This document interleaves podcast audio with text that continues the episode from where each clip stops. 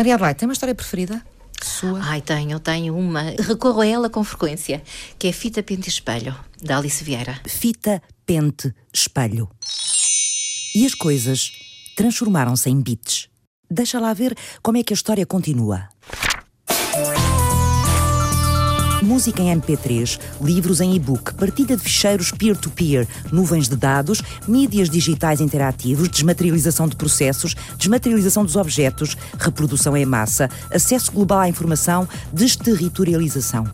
Onde nos levará a metamorfose tecnológica. Em última análise, um mundo completamente desmaterializado leva-nos para uma existência absolutamente minimal. Há um lugar novo, digital, um território que ocupamos com as nossas interações, como agentes virtuais. Era uma vez uma princesa que vivia no castelo. Seremos capazes de abandonar os nossos objetos na poalha da história? No dia em que nos conseguimos distanciar da materialidade dos nossos objetos, dos livros, dos discos. Uh, obviamente as casas não precisavam sequer ter o tamanho que têm. Como existiríamos então? E nós podíamos viver como uma espécie de hóspedes de hotel ou de hospital. Como seriam as nossas casas? Uma espécie de células uh, pequenas que só serviam provavelmente para dormir. E a princesa que vive no castelo? Já terá telemóvel?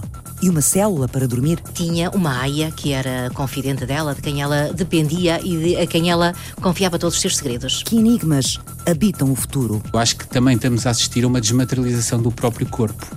Agora vai demorar uns aninhos. Serão os meios dimensões possíveis de nós?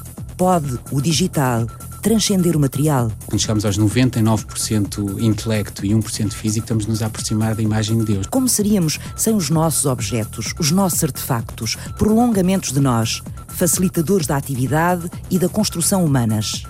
Passaremos da continuação material à continuação virtual ou acrescentaremos apenas novas formas de existência? O que é que vamos conservar e de que é que nos vamos desprender em direção ao futuro? Não quer dizer que o resto não possa persistir no seu caminho com pedras, com rio, num percurso mais demorado.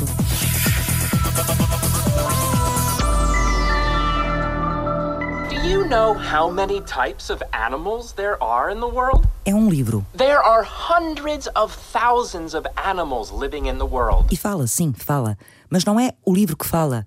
O livro é um livro normal, em papel. O que fala é o tablet em cima da capa dele. And we are going to visit some of the more common ones. É um livro híbrido. Não é uma designação que seja utilizada por todos, dado que essa combinação é sempre muito diversa e parte muito daquilo que possam ser os projetos específicos em que os meios são, são combinados. Ainda não existe uma terminologia fixa para ele. Nós utilizamos o livro híbrido uma vez que fazemos essa combinação. Ana Lúcia Pinto. Posso utilizar o iPad, posso utilizar o livro e posso depois obter leituras e experiências da combinação de ambos. Ou seja, no momento em que eu os separo, eles não deixam de ser válidos e não deixam de ter leituras e possibilidades de acesso distintas daquela que é a combinação entre ambos os suportes. Chamemos-lhe livro híbrido, então. Um livro com duas dimensões. O meu nome é Ana Lúcia Pinto, sou investigadora na área do livro para a criança, especificamente na área do livro interativo. Dedico-me à investigação, eh, neste momento a desenvolver um doutoramento nesta área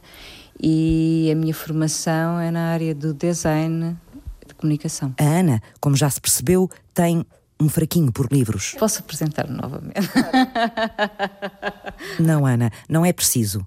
Falávamos do apetite que tem pelos livros. Sim, sim, sim. Primeiro, tenho uma grande paixão por livros. Gosto muito de livros para crianças, livros de uma forma geral. Quando criança, gostava já muito de livros e acabou por ser uma paixão que se prolongou até à idade adulta e agora que tem uma expressão mesmo de trabalho.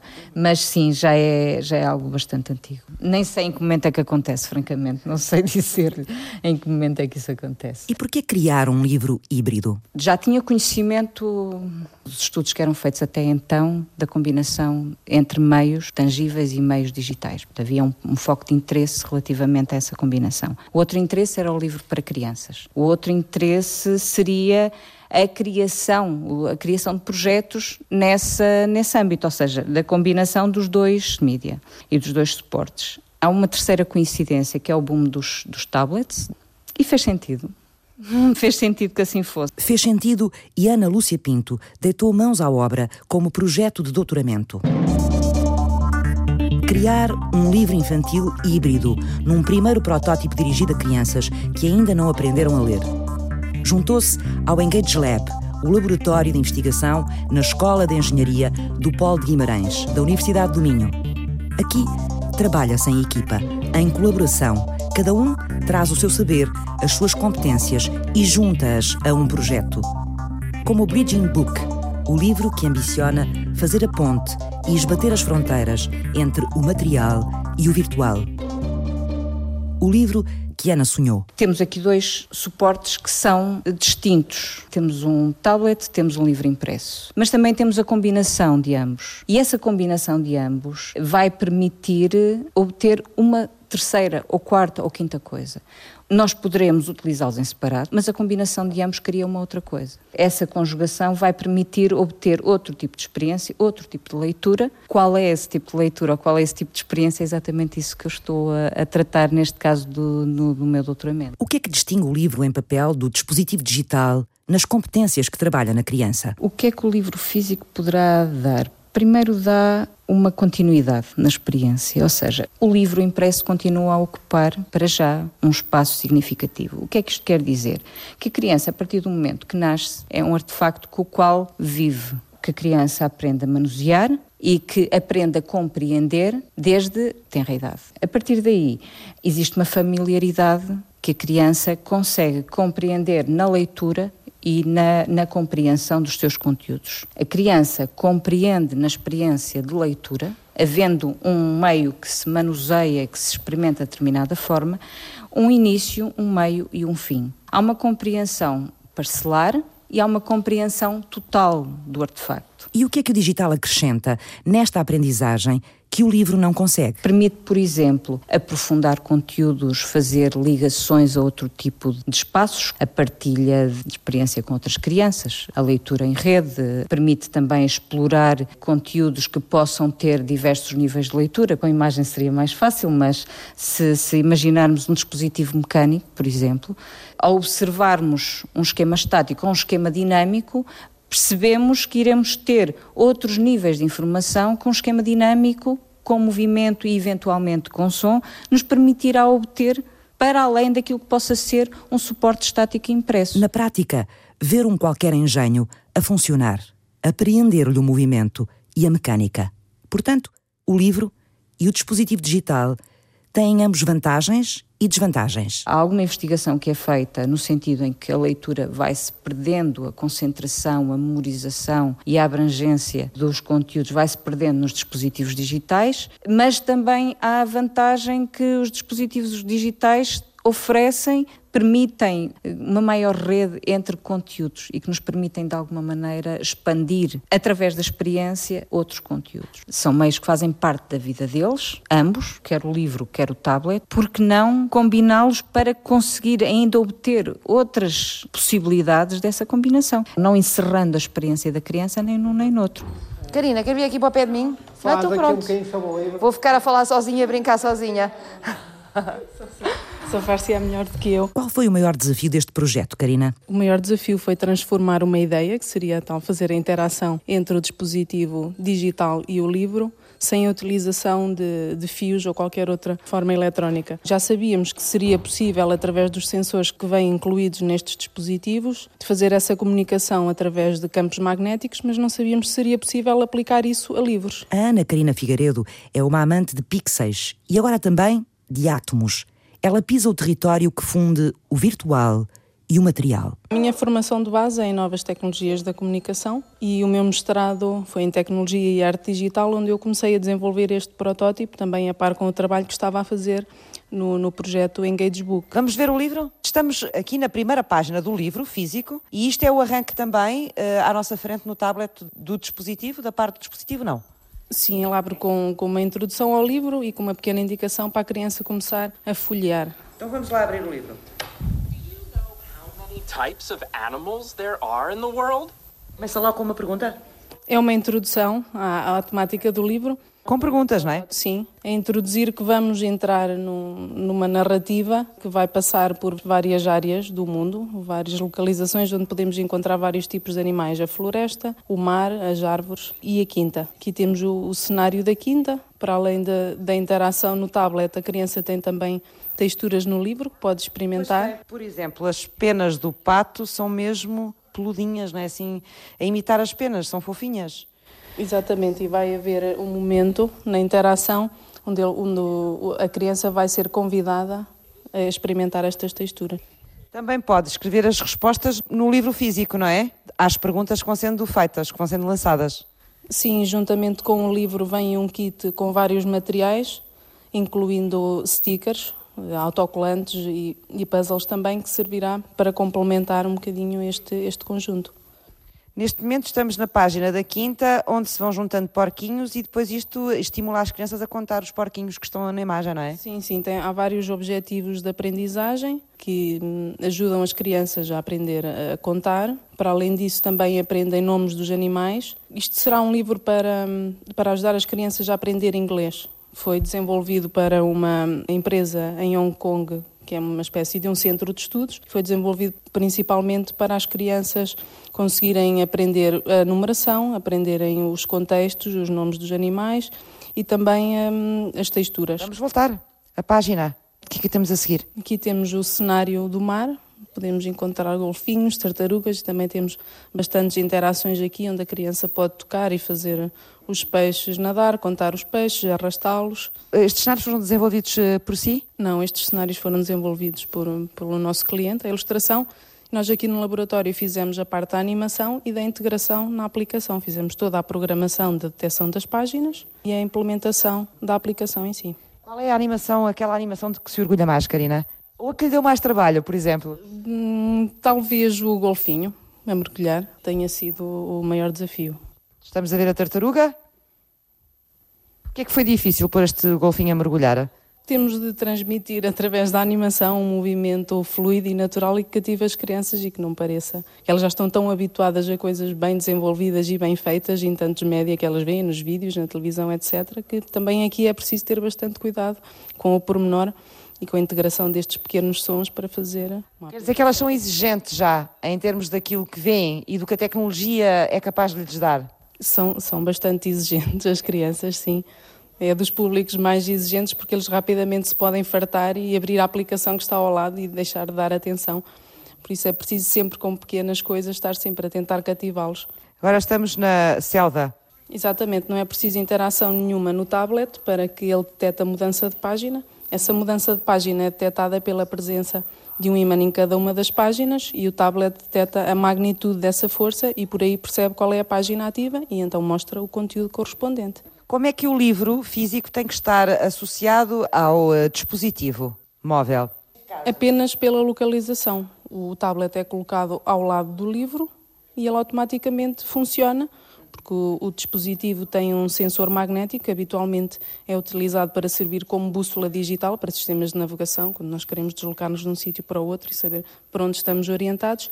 E é esse sensor que nós utilizamos para fazer a detecção das páginas. Portanto, não é preciso nenhuma ligação física nem eletrónica entre os dois meios. O tablet detecta automaticamente a presença do livro e qual a folha ativa. Este projeto está acabado ou ainda é possível aperfeiçoar isto? Ainda está a trabalhar nele? A parte tecnológica da, da detecção está bastante desenvolvida, já está num ponto bastante desenvolvido e nós agora continuamos a trabalhar é de que forma é que podemos enriquecer tanto o livro como os conteúdos que aparecem digitalmente para tornar uma experiência mais rica. O dispositivo entra na capa do livro, não é? O dispositivo é colocado em cima de uma aba do livro que abre. Como se fossem aqueles protetores, eh, aqueles eh, suportes dos tablets, não é? Sim, ou as próprias capas dos tablets, que funciona como se fosse uma capa e nós pousamos o dispositivo no sítio indicado e basta carregar no botão de Start e a aplicação está pronta a funcionar. They live in different habitats. Some of them live on the farm. Some of them live under the sea. Some of them live in jungles. And some of them live in trees.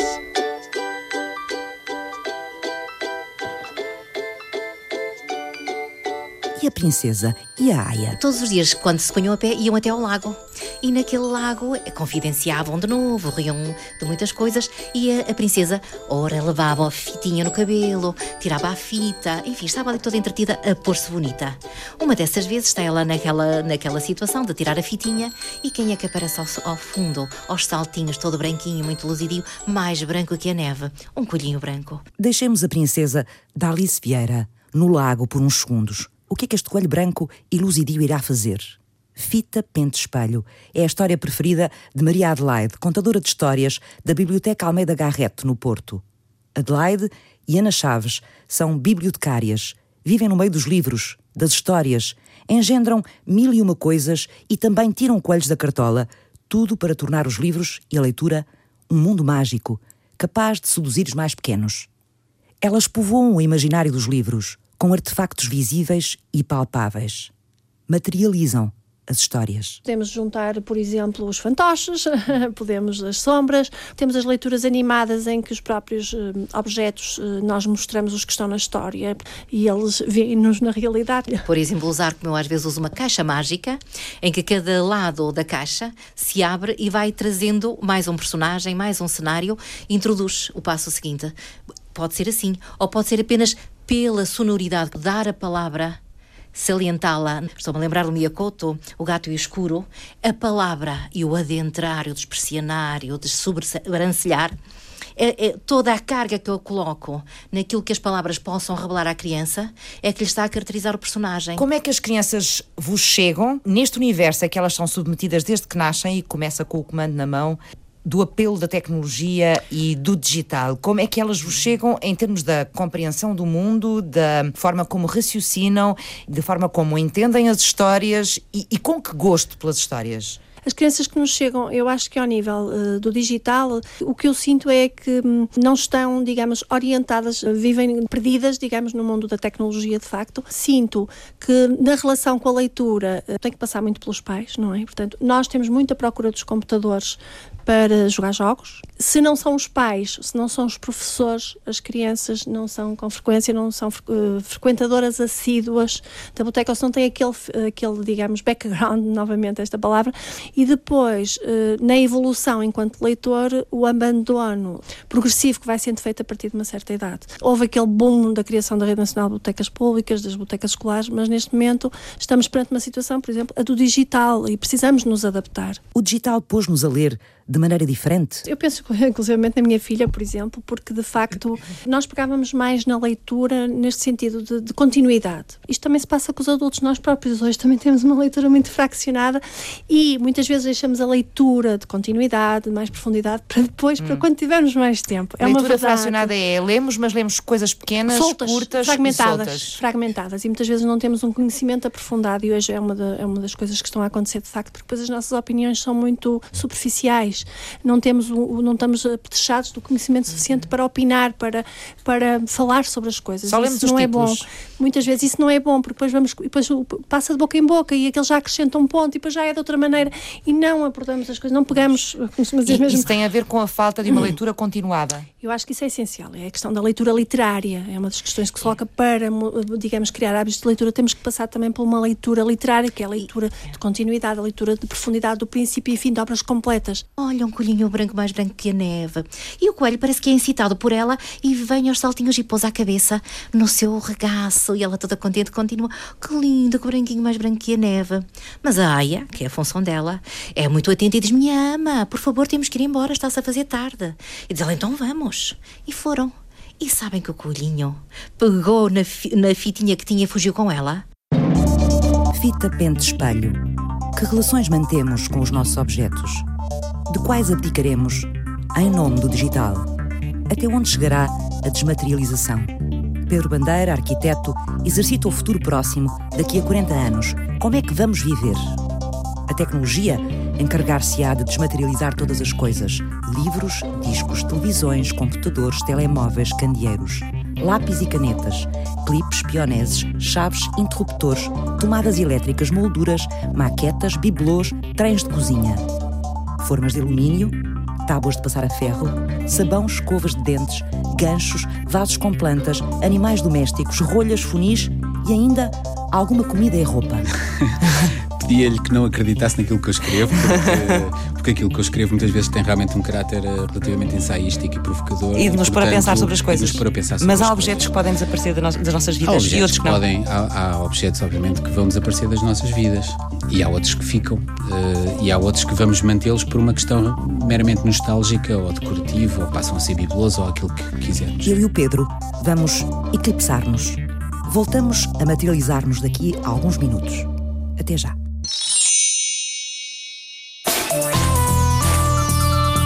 Engage Lab, no Polo de Guimarães, da Universidade do Minho, uma equipa de investigadores trabalha na fórmula de um livro híbrido. Um livro infantil, como os outros, mas que por um sistema de ímãs aciona num tablet a interatividade com as imagens e os sons o projeto de doutoramento de Ana Lúcia Pinto. Podemos continuar a ter as vantagens do meio impresso, podemos ter as vantagens do meio digital, podemos ter a vantagem da sua conjugação, não perdendo de vista aquilo que possa ser obtido de uma e do outro. Juntar o melhor de dois mundos? Em vez de pronunciar o desaparecimento do livro, comprometê-lo com a tecnologia e fazer dela uma extensão do artefacto? A investigação continua.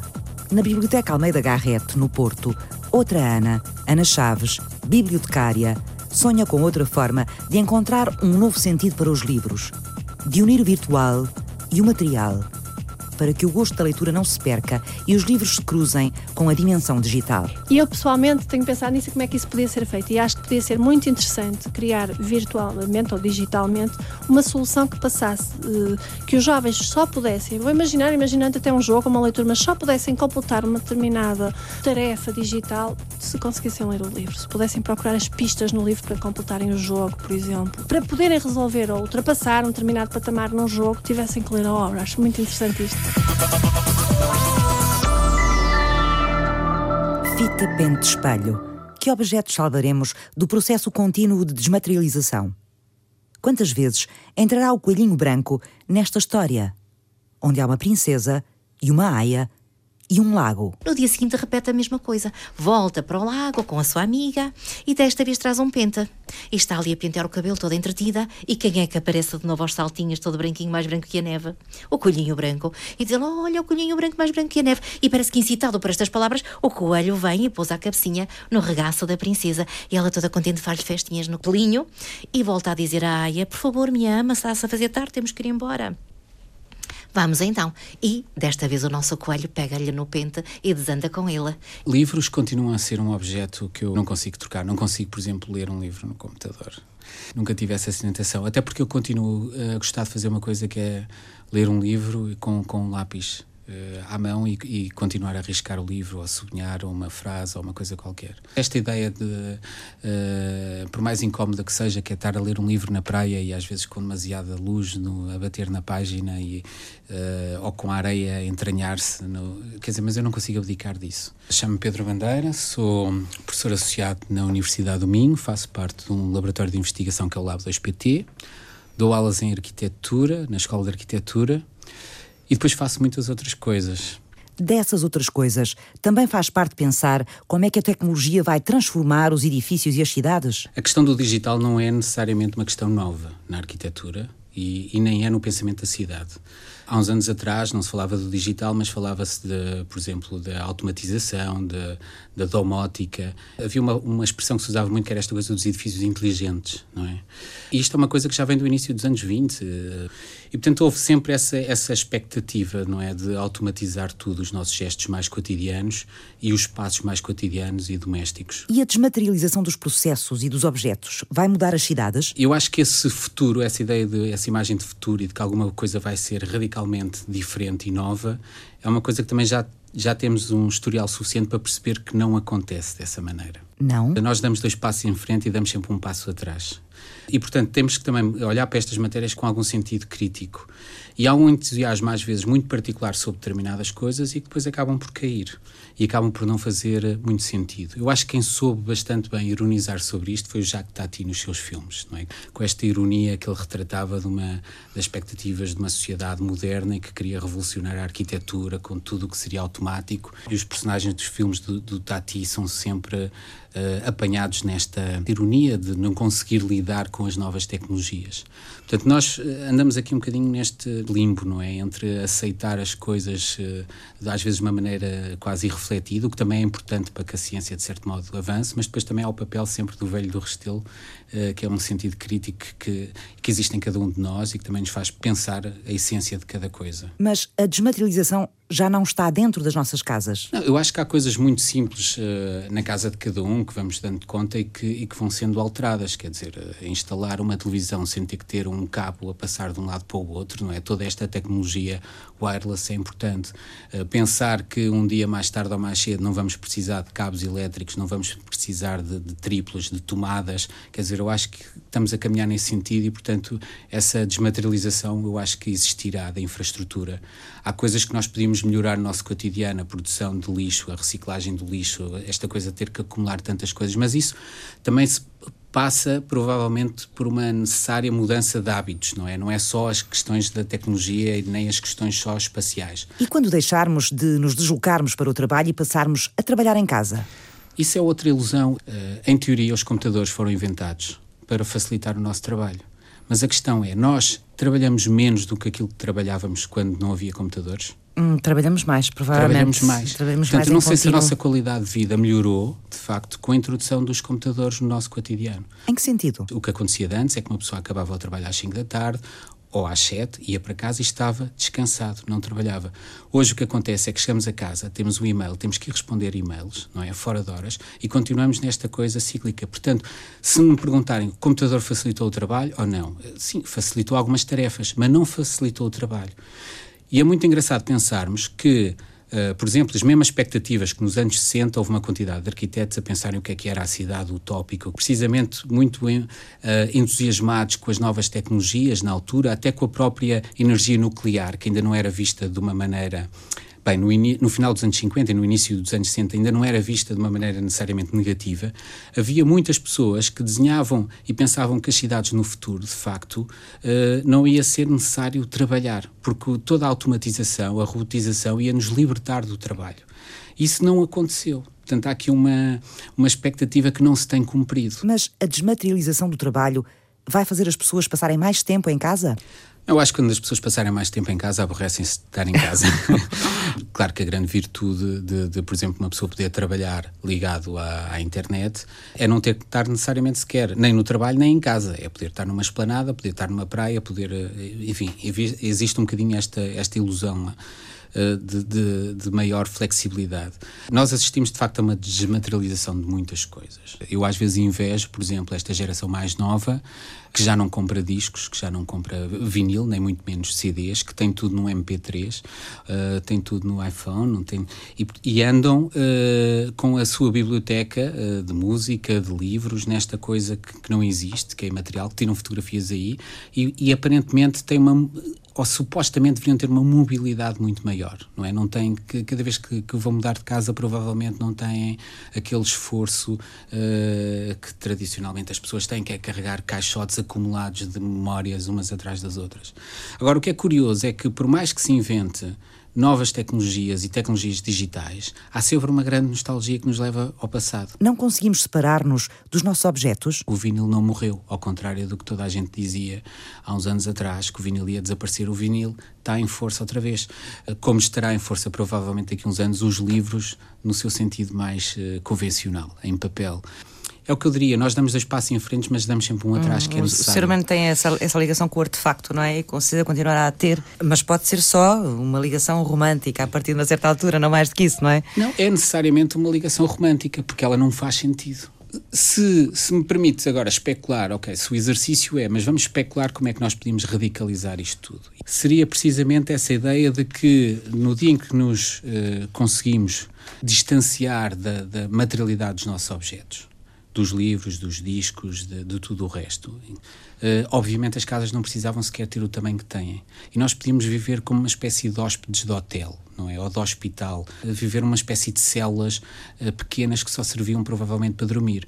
Quer dizer, se quiséssemos radicalizar mais, provavelmente a própria rua, a roupa, uh, o próprio tempo, a ideia de conforto também poderia ser desmaterializada, no sentido de se tornar completamente homogénea e segura e nós vestirmos uma espécie de segunda pele que nos protege do frio, da chuva, etc. Em última análise, um mundo completamente desmaterializado leva-nos para uma existência absolutamente minimal.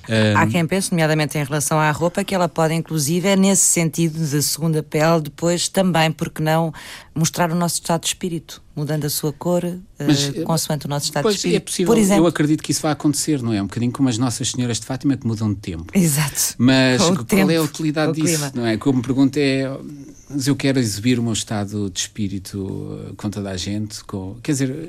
Mas esse exercício das casas mais pequenas do futuro é mesmo só um exercício ou acredita que elas possam vir a ser mais pequenas uh, pela necessidade menor que nós teremos uh, de contacto com uma série de objetos que hoje guardamos por casa, temos por casa e que às vezes temos também que fazer umas limpezas muito grandes para, para poder tirar algumas coisas de lá eu acho está de mais. sociedade, quer dizer, as questões das casas serem mais pequenas ou maiores é essencialmente económica. Mas a tecnologia está a mudar a nossa relação com os objetos e a forma como usamos o espaço da casa? Seguramente que está, não é? Uh, do mesmo modo que mudou, a, por exemplo, a leitura que temos do espaço doméstico mudou radicalmente com a televisão ou com a introdução do hum. rádio, uh, mudou com a internet. A televisão, de algum modo, veio substituir o, o lugar da lareira, não é? Tradicional, do fogo.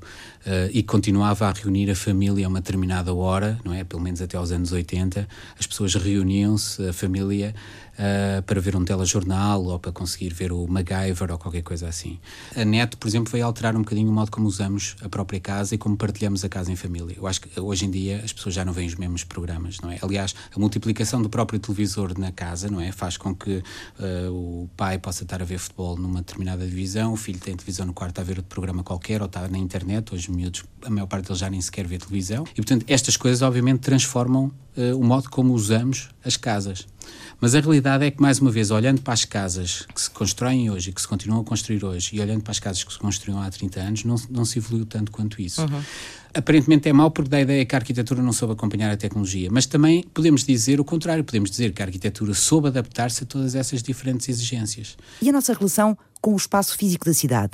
Está a mudar com a tecnologia? Esta ideia de que estamos absolutamente ligados. De antes também estávamos, de certo modo. O que acontecia é que se queríamos encontrar um amigo, sabíamos qual era o café onde ele parava, ou telefonávamos para o café e pedíamos para o empregado do café chamar, ver se o fulano tal estava ou não no café, e as coisas funcionavam assim em rede. E o espaço também. físico aí tinha um determinado valor. E o espaço físico tinha um determinado valor, que eu acho que continua a ter hoje. Quer dizer, há sítios melhores da cidade do que outros. Continuamos a preferir morar ali do que acolá. Continuamos a olhar para uma rua e parecer esta rua é mais agradável do que aquela. Portanto, eu acho que as cidades não vão Uh, não se vão alterar tão significativamente quanto isso. A questão é o modo como nós estamos dependentes da tecnologia, eu acho que ainda, ainda precisamos de, de, perceber os efeitos que isso possa trazer. E a desmaterialização dos mercados? Isso é uma bela metáfora, de facto. Isso é muito bonito pensarmos nisso. É, é verdade, uh, porque, porque é a especulação, quer dizer, levada ao extremo, não é? Em que, em que a própria moeda se desmaterializou. Aliás, a invenção da moeda começa logo por ser realmente um processo de desmaterialização de do que seria o metal, do que seria o ouro, do que uhum. seriam aqueles valores que, que, seriam tidos como perenes, não é? Portanto, claro que uma desmaterialização, o que nos leva também a desconfiar um bocadinho deste discurso da, da, desmaterialização, a quem é que isto serve, não é? Porque até agora parece estar a servir mais o capital do que qualquer outro Sim, sentido de De qualquer maneira, temos a área da economia bastante desmaterializada.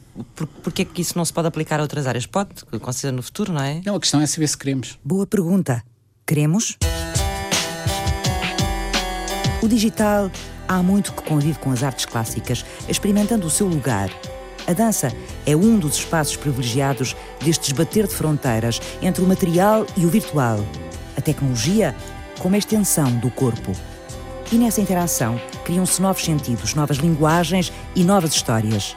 A coreógrafa Né Barros interessa-se por esta investigação. Explorar as potencialidades desta ideia de extensão, de extensão do corpo, de prolongamento do corpo, que aliás são termos que acabaram por uh, inundar nos nossos discursos, não é? Os nossos discursos contemporâneos, principalmente nas últimas duas décadas, uh, acabaram por se tornar palavras-chave, não é? Que definem um pouco o modo como nós nos relacionamos com o mundo. E, portanto, as artes, e neste caso a arte digital, uh, acaba por uh, lhe interessar uh, trabalhar e explorar estas potencialidades. Que caminhos tem encontrado o digital na dança? Por um lado, há uma apropriação do digital como um cenário, um lugar novo para ser habitado e que vem substituir muitas vezes a própria cenografia mais bidimensional e que pode estar numa relação, digamos, mais de coexistência com o corpo presente, e há um outro lado mais de interatividade, de cruzamento, de tentativa de causa e efeito, de uma relação de um corpo que se move com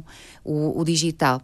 E, portanto, aí, eh, digamos que é a via ideal, no sentido de, de que é a via que, onde, onde se tenta uh, encontrar a possível fusão entre uma ação real e uma ação virtual, e deste conjunto haver, sortir qualquer coisa de inesperado, de imprevisível e de potencialmente com novos sentidos, não é? Que abre novos sentidos sobre a realidade. É nova esta capacidade que o virtual traz de prolongar o corpo e os gestos na dança. Não é a única solução de nos fazer prolongar ou estender a realidade. Basta pensarmos na nossa capacidade de imaginar e de narrar ao infinito, que uh, por si é, é, uma produção virtual em potência que nos acompanha desde sempre e que nos caracteriza, não é?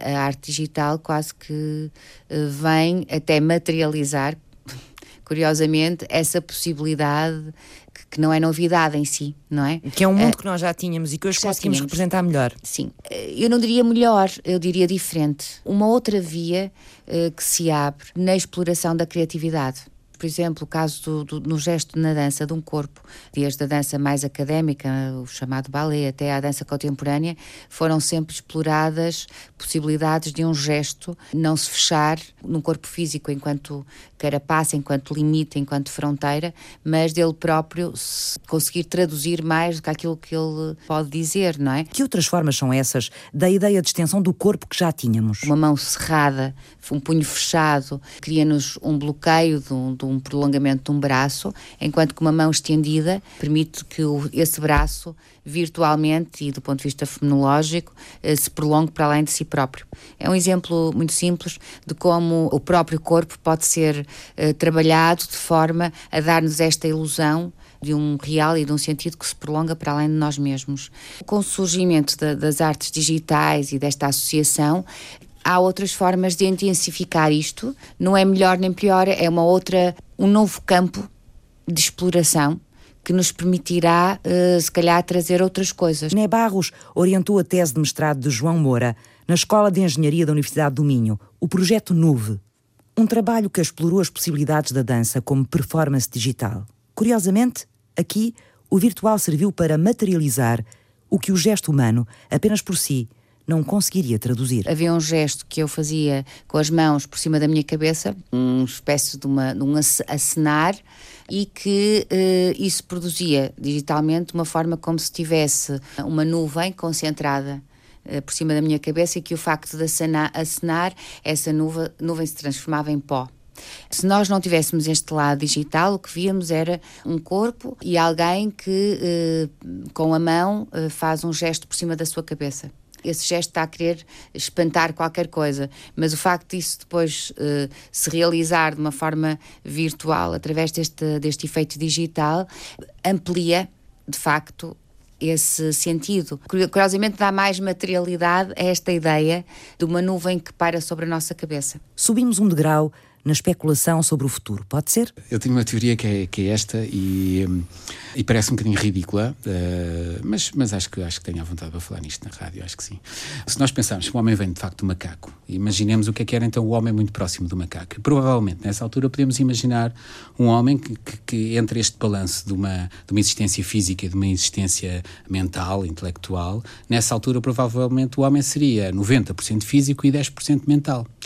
O que eu diria é que nós chegamos aqui a um ponto em que o corpo vale tanto como a mente, em que estamos aqui numa fase relativamente equilibrada, 50%, 50%. Damos valor ao corpo, o corpo continua a ser importante e a mente também, e portanto até, até fazemos a apologia deste equilíbrio, deste balanço. Mas as coisas, se continuarem a evoluir, como evoluíram desde o, tempo em que fomos primatas, provavelmente é, é continuar a descer a percentagem do valor físico do corpo e aumentar o valor intelectual. para radicalizar as coisas, eu costumo dizer que quando isso acontecer, quando chegamos aos 99% intelecto e 1% físico, estamos nos a aproximar da imagem de Deus. Se calhar esta coisa que nos dizem que é a existência de Deus é precisamente este caminho para lá, que é quando conseguirmos comunicar todos por uma espécie de telepatia em que já não precisamos sequer de, de, de, de wireless ou não precisamos qualquer aparelho físico porque olhamos uns para os outros e dizemos aquilo que temos para, para dizer. E, portanto, eu acho que também estamos a assistir a uma desmaterialização do próprio, do próprio corpo. Agora vai demorar uns aninhos para chegar a esse, essa altura. Enquanto não nos desmaterializamos, seguimos à procura de um compromisso entre o mundo real e o virtual que criamos todos os dias. No Engage Lab, em Guimarães, isso faz-se através da criação de um livro híbrido com um objetivo. Retirar um bocadinho da imersão e do foco exclusivo no digital e voltamos a usar as mãos e, e, as interações que nos são naturais para manipularmos conteúdos digitais e que muitas vezes até são aproveitadas para atividades escolares ou para introduzir certos temas, certos tópicos. Pedro Branco. Eu sou da, da área de tecnologia, de ciências de computadores, trabalho cá na Universidade do Minho, no Departamento de Sistemas de Informação e, portanto, tem a ver com estas questões de tecnologia e, ao mesmo tempo, também tem a ver com as questões de humanas, portanto, onde o humano se junta à tecnologia e estuda estas questões da, da interação. O que, é que vocês fazem aqui neste espaço? A gente entra e parece um parque infantil quase, porque está cheio de, de brinquedos por todo lado, ou, ou, uma sala, digamos assim, do, do infantário. Tem aqui algumas coisas, parece uma sala do infantário. Sim, nós gostamos de ter sempre aqui brinquedos, porque acho que os brinquedos são das, dos elementos que nos podem inspirar uh, simultaneamente pela sua simplicidade.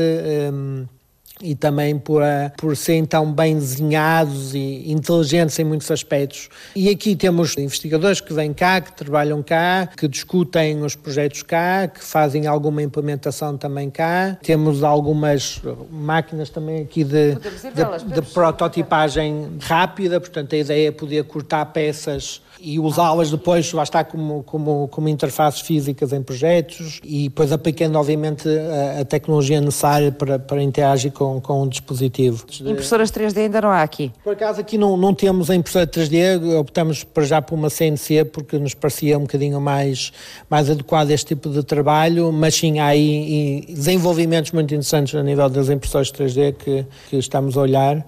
E depois há os componentes aqui de, de eletrónica e, e, portanto, e fazer as ligações disto com os dispositivos. Aquilo que se espera no laboratório a partir. O projeto Bridging Book, ou livro híbrido, é um primeiro passo no compromisso entre o virtual e o artefacto. Está em processo de comercialização. Mas o cruzamento entre material e digital segue na matriz de outros projetos do Engage Lab de Guimarães. Fita, pente, espelho. O que terá acontecido aos objetos que o Coelhinho Branco tirou à princesa. Qual será o fim desta história? Tá? Sim. Fizeram este programa Ana Lúcia Pinto. E eu agora perdi-me. Voltamos atrás. Pedro Branco, Ana Karina Figueiredo. Vamos brincar no livro. Maria Adelaide e Ana Chaves. A palavra é essencial, é a beleza, é o gosto da palavra, é o prazer que a palavra nos dá. Né Barros e Pedro Bandeira. Não é que eu me importo fazer de velho do Restelo, é um bocadinho aquela coisa de o papel de advogado do diabo. Francisca Alves fez o apoio à produção. David Oliveira cuidou da pós-produção áudio. Eduardo Maio realizou e apresentou. Ótimo, fantástico. Não custou nada.